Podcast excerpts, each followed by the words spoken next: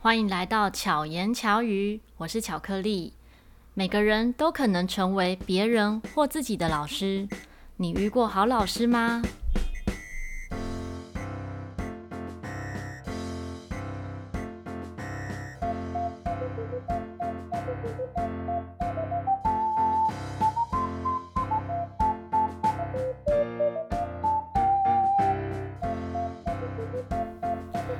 最近过得好吗？原本啊，在上一集的时候，我想要讲今天的这个主题，但是呢，我在上一集上传完这个 podcast 的时候，才发现说，哎，我本来要讲的主题竟然就是忘记讲了，因为日子过到忘记哪天是几号。上周呢，就是教师节，但是。谁说只有教师节才能感谢老师？这一定是天意，因为每一天都可以感谢每个人嘛，没有一定是在教师节的时候才可以感谢老师。所以我就要在这一集呢，来分享一下我生命中经历的几位好老师。那每个人好的程度，还有发生的事件，当然都不一样。有一些呢，也许是像之前的。节目中，我有分享过某一年的那个老师呢，让我痛苦到不想去学校，因为某个程度上来说，我是被霸凌的。大家可以去听听看前面的的节目。但是在这一些老师，就是也许没那么好的老师身上，也可以得到一些回馈。就是长大之后，你会发现在这些事件上面呢，会有一些收获。在幼稚园的时候。真的讲到很小的时候，我的记忆力真的是很好。之前有聊天哈，跟朋友聊天的时候，朋友就说：“哈，什么？你还记得你幼稚园的事情？”我说：“不止幼稚园，我更小的时候，那么两三岁的事情我也记得。”他说：“他说我大概国小四年级以前到底是什么生活，怎么长大的，他都不知道。你也是这样吗？还是你跟我一样，就是小小时候的事也都记得？”那时候幼稚园啊的老师都会要求大家要把东西吃光光嘛。那我有一段时间，就是到国小都还不敢喝紫菜汤的原因。哎，我这样讲，不知道等一下会不会有人觉得很恶心。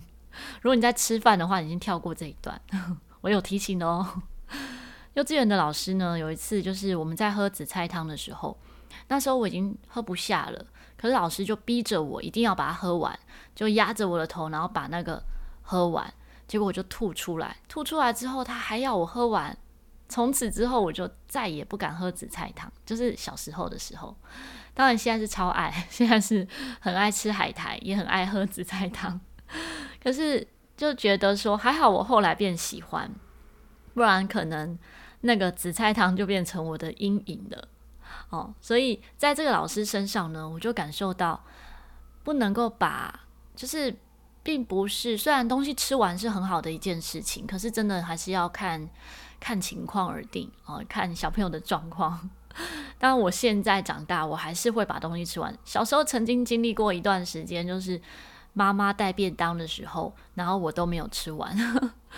这个是另外的故事。可是后来呢，发现说妈妈很辛苦啊，这样子辛苦的每天准备那么好吃的饭菜，所以我一定要把。东西吃光光，从那个时候有这样下定这样的决心之后，一直到现在，我都会非常尽量的，大概百分之九十五吧以上，我有吃的东西一定都会吃光光，一定都会把食物吃完。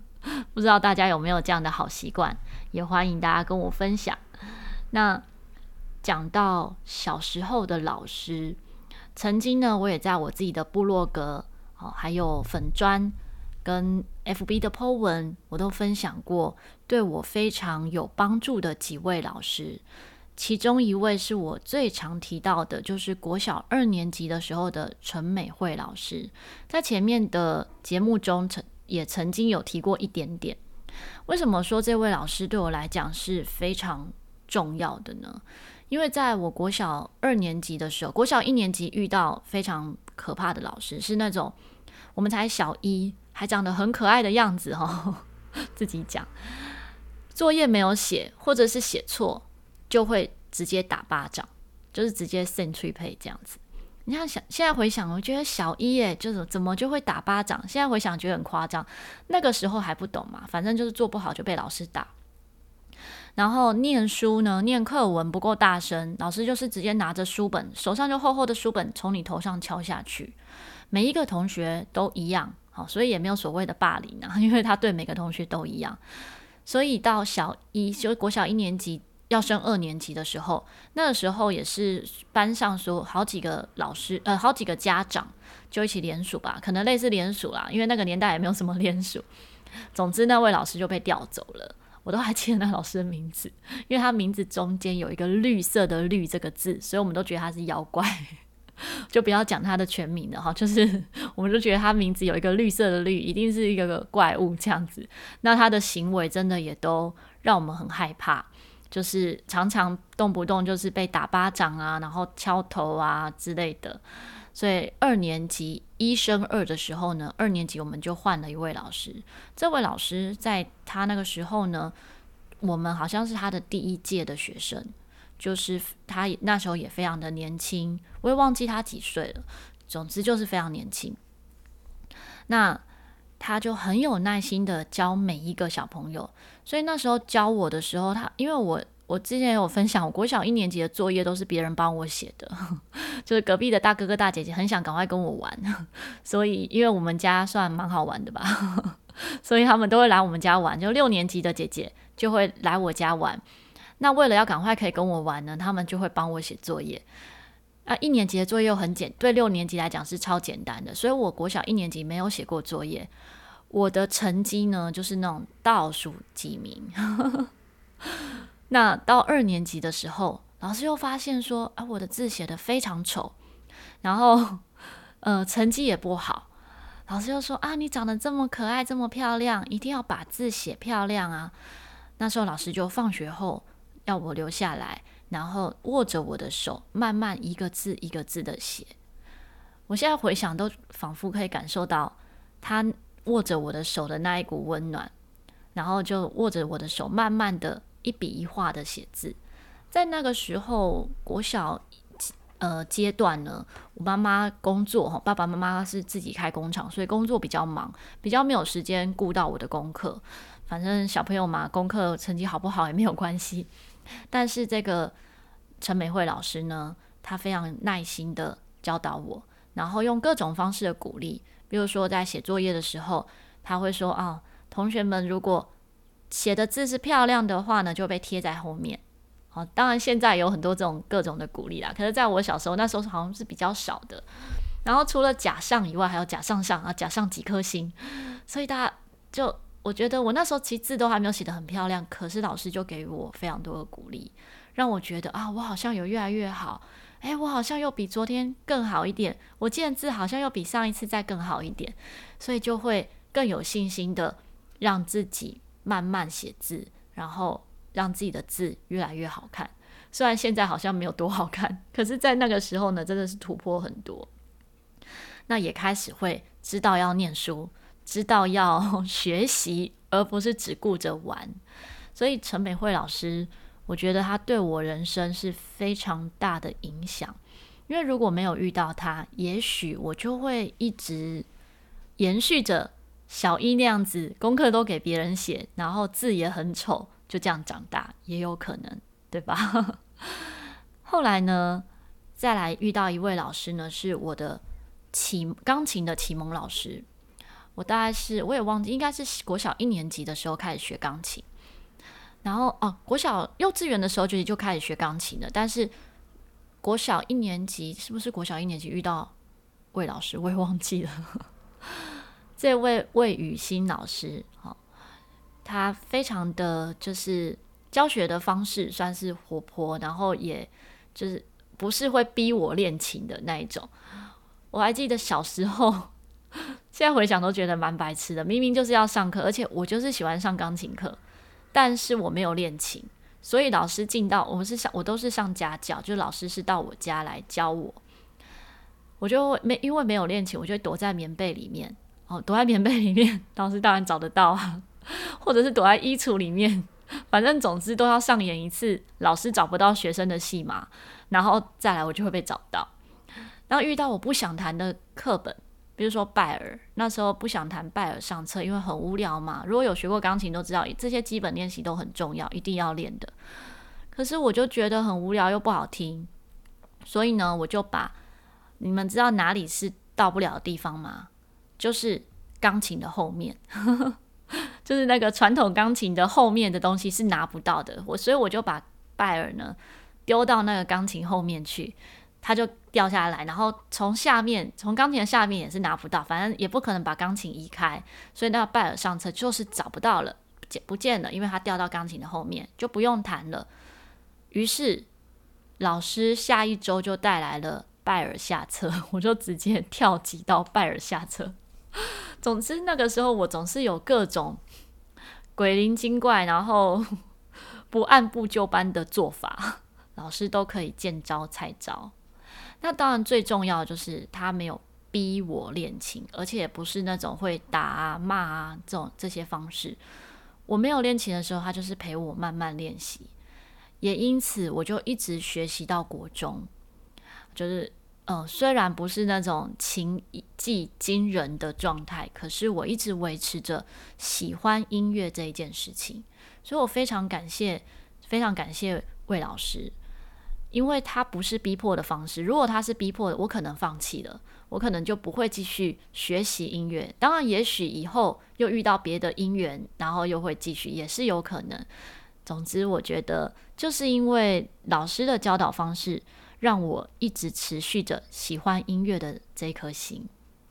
到国中的时候，遇见的导师呢，于丽玲老师，她很特别，她是一位体育老师。那我们那时候不是在升学班，我们班算是，嗯，应该算是，也不算放牛班，没有到最糟，可是算是中间吧。那那时候，呃，其实那时候分班也发生一件乌龙的事情，因为国小升国中的时候，其实大部分的同学呢，会是同班的同学会，就是至少会有认识的在同一班，但是我这一班呢是完全都不认识哦。那然后。我们我自己好朋友的那个班里面呢，有一个同学，有一个人的名字叫陈若什么这样，但是那个人没有去报名，一直没有报道。后来这样回想才觉得，那个陈若什么其实应该是我我，但是名字被打错了，所以我就阴错阳差的到现在，就是到后来我就读了这一个班级里面。那我们班的同学呢，我讲结论，男生女生的感情都非常好。在别班那个年代，我们那个时候的年代，可能男生女生感情是不好的，是那种会互相 会互相讨厌的，或者是同学们之间呢，可能也会有小圈圈，就是可能为了功课哈，为了要争第一名啊，或者是成绩上面，比如说我们知道的前段班同学，有些彼此之间感情可能就没有像我们班这么好。那我们班的感情这么好呢，其实都要感谢于丽玲老师。因为她一直要求的也不是成绩，她要求的是大家的品性，所以他他很要求我们每一个同学啊、哦，每个人的品性。当然，他处罚还是蛮严格的。他的像男生们回馈呢，回忆起当时的老师，会觉得说啊，好痛苦哦，老师都要我们鸭子走路，就是那种在地上，然后你的手要摸着脚跟这样子走路哈。可是因为我们班的男生也真的太皮了，所以。如果没有当时导师这样处罚，也许会变得 更坏，也有可能。那于老师呢，在那个时候给我很多很多的温暖，包含我到毕业后一直都还有跟于老师保持联系。我自己的音乐会，啊，于丽玲老师呢也有来参加，就是我自己乐团的音乐会。那像之前我呃协会办的台北陶笛音乐大赏，于老师有到现场，我真的很觉得很很感动，就是。老师是一直支持着我很多的活动，虽然不是常常见面，没有常常联系，可是就会觉得那一份情谊是一直在的，都一直可以感受得到老师的关爱。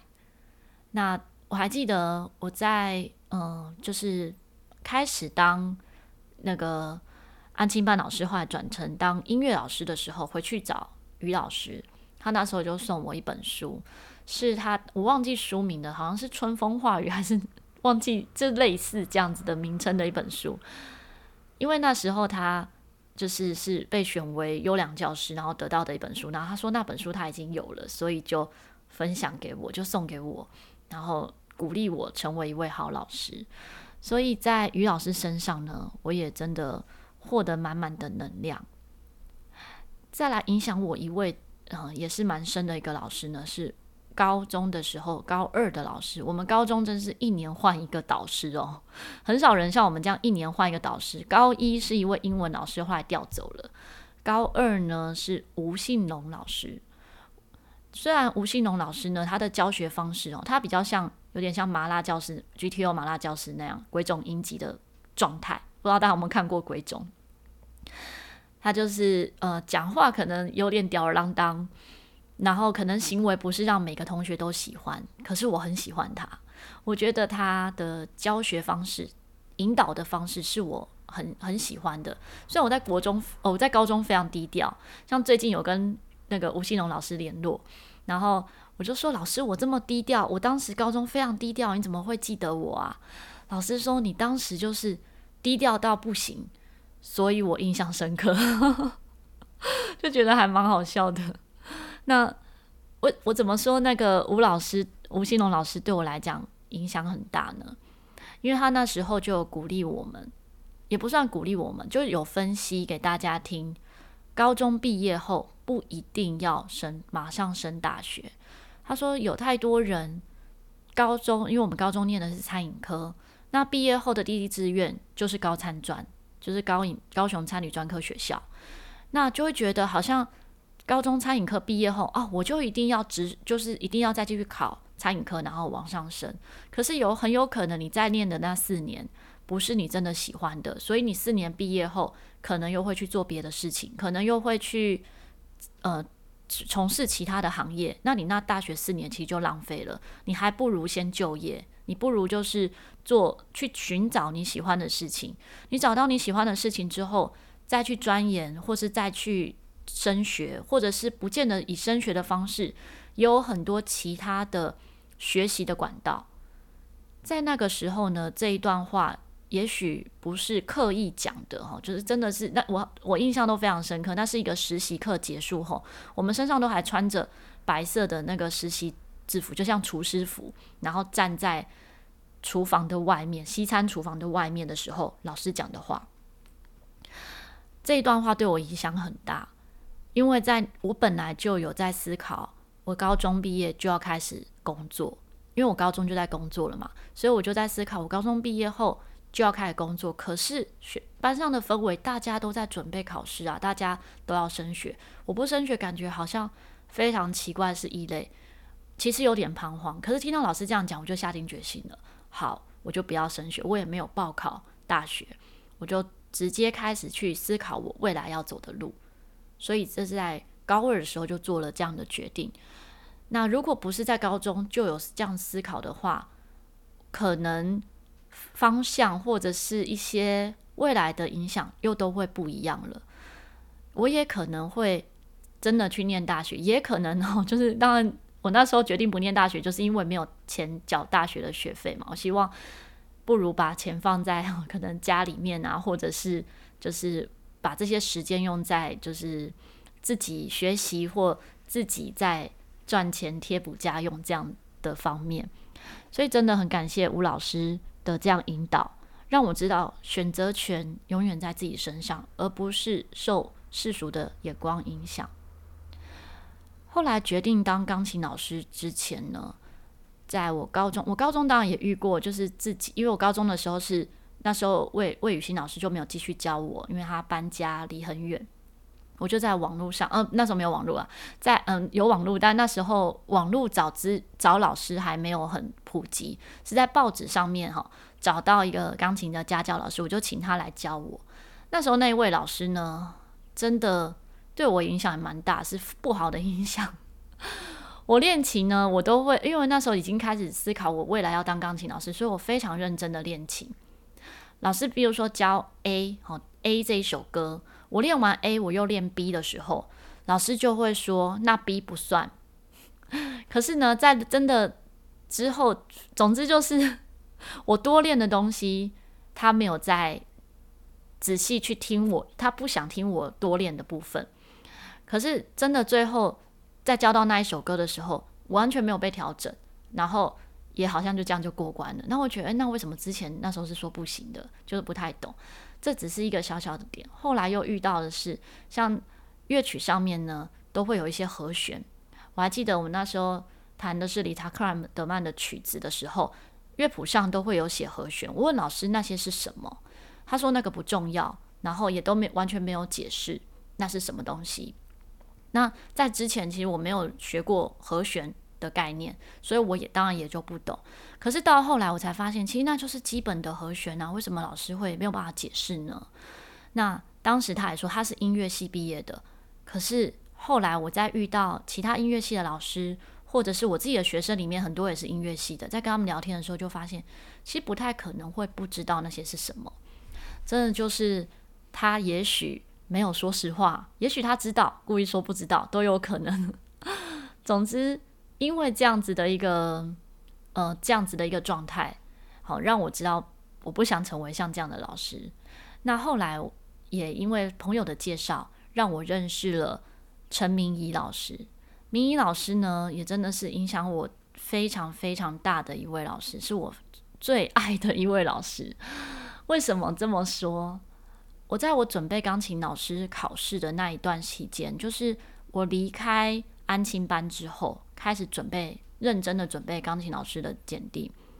在那那一段期间是没有工作的，因为每天都要练琴，可能八个小时，还要在还要在呃读乐理啊。虽然我们考的是音乐老师的检定，可是我们的考试项目呢，有西洋音乐史，然后乐理。听音、试唱、听写，这些通通都有，就跟音乐系没有像音乐系那么复杂，可是这些基本的都有。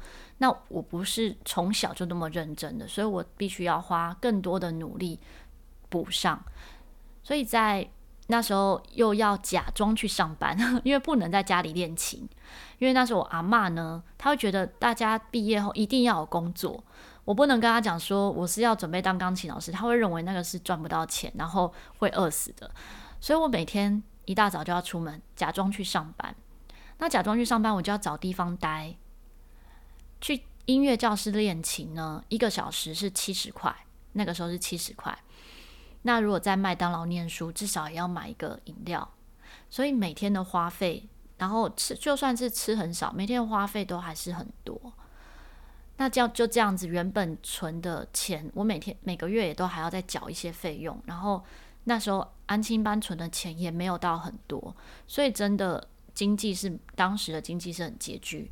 那当时呢，有很多的课程，像师资培训课程或者是不同的课程，能够上课的，我也都会累积，就是尽量存钱，然后去上课。那些课程也都是几千块、几万块这样的费用，所以真的是。呃，生活的非常的辛苦，现在回想起来才会想到那些事情。那为什么会提到陈明老师，让我觉得非常的感动跟感谢呢？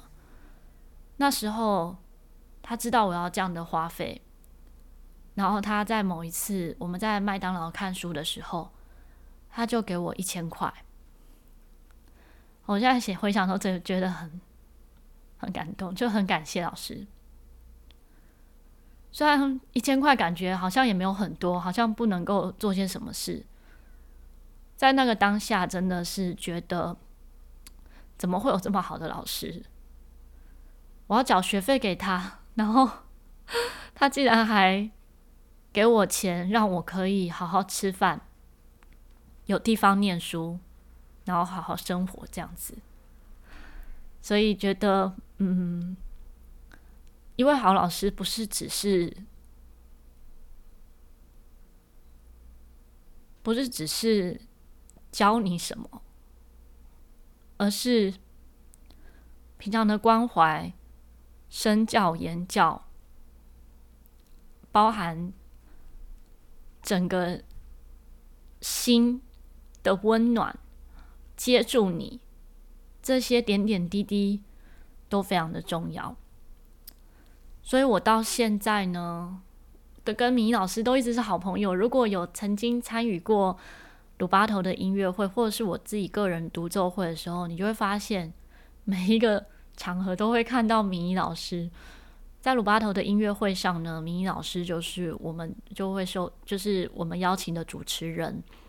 然后在我自己的独奏会上，那时候也有请明仪老师帮我创作几首陶笛适合陶笛的乐曲，然后跟跟我一起搭配，然后帮我伴奏这样子。那我跟明仪老师的感情也非常好，到现在一直也都是好朋友。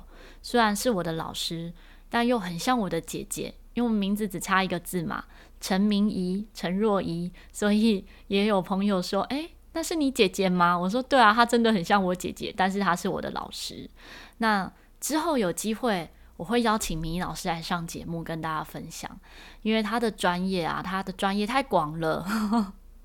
最近我也推荐明老师到北投社大开课，所以之后如果有开课讯息的话，我会再通知大家。因为我觉得明老师的课程一定要让大家认识，我真的很希望我自己的学生或是我认识的朋友们都能够。认识明老师，或是接触到他的课程，一定会被他给温暖。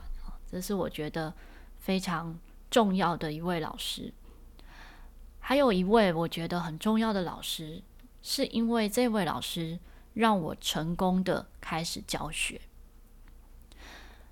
呃，在我在准备钢琴老师的时候，这个前面其实有提过，以前节目也曾经提过一点点。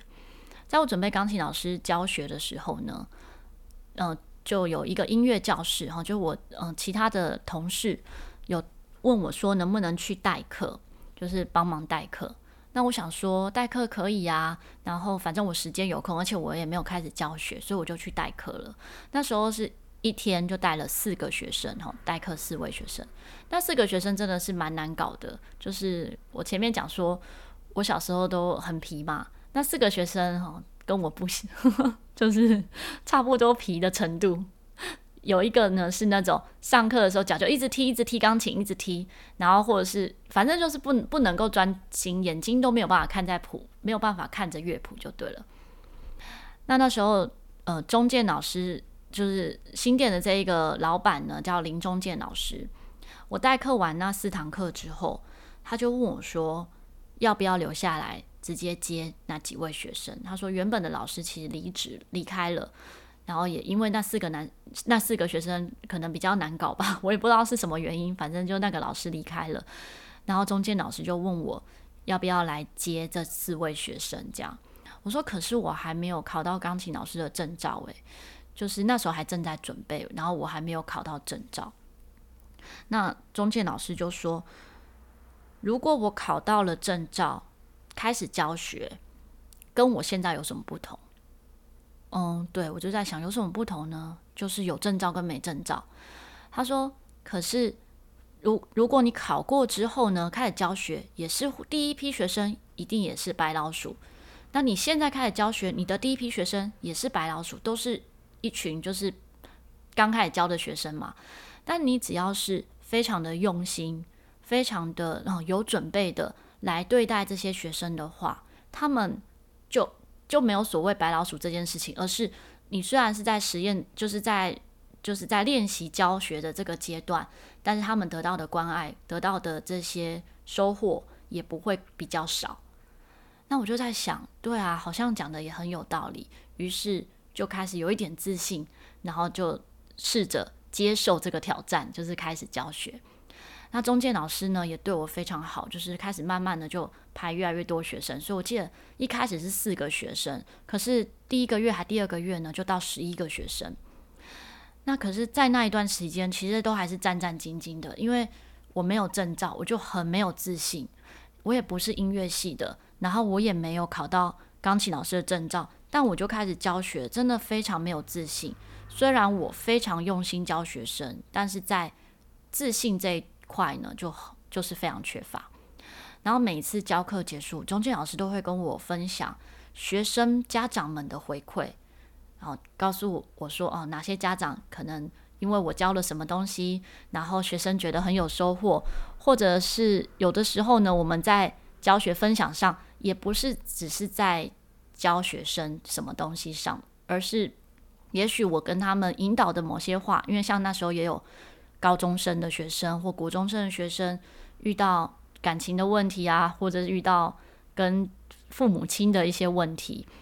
曾经有一个学生很有趣哦，他妈妈帮他直接说今天就上两堂课，就原来是那一个孩子他本来要去看心理医生，然后他跟妈妈讲说，觉得跟我聊一聊应该会有帮助，所以他变成报名两就是连续上两堂课，可是其实我们都在聊天，然后对他觉得这样子比去看心理医生还要有帮助。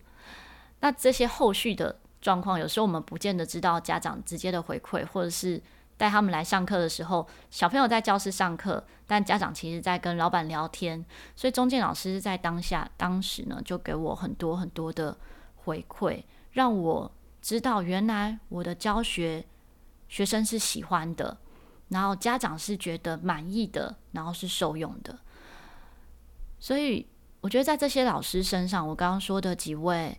就是生命中的好老师，在陈美辉老师身上呢，我感受到温暖，就是从手传递到手的这种温暖。在魏老师哈魏雨欣老师身上呢，我感受到了，嗯，学习的技术并不是最重要的，而是培养喜欢这件事情的心才是更重要的。所以也影响到我后来的课程，都会希望同学们是以玩乐的心情来学习，先放松了，慢慢喜欢这件事之后，你就会有动力往前走。在于丽丽老师身上呢，可以感受到成绩不是最重要的哦，品性或者是成为一个好人这件事，可能比其他事都还要重要。在吴信农老师身上呢，让我知道选择权。是在自己身上，只有自己能够决定自己未来的路，而不是听别人怎么说。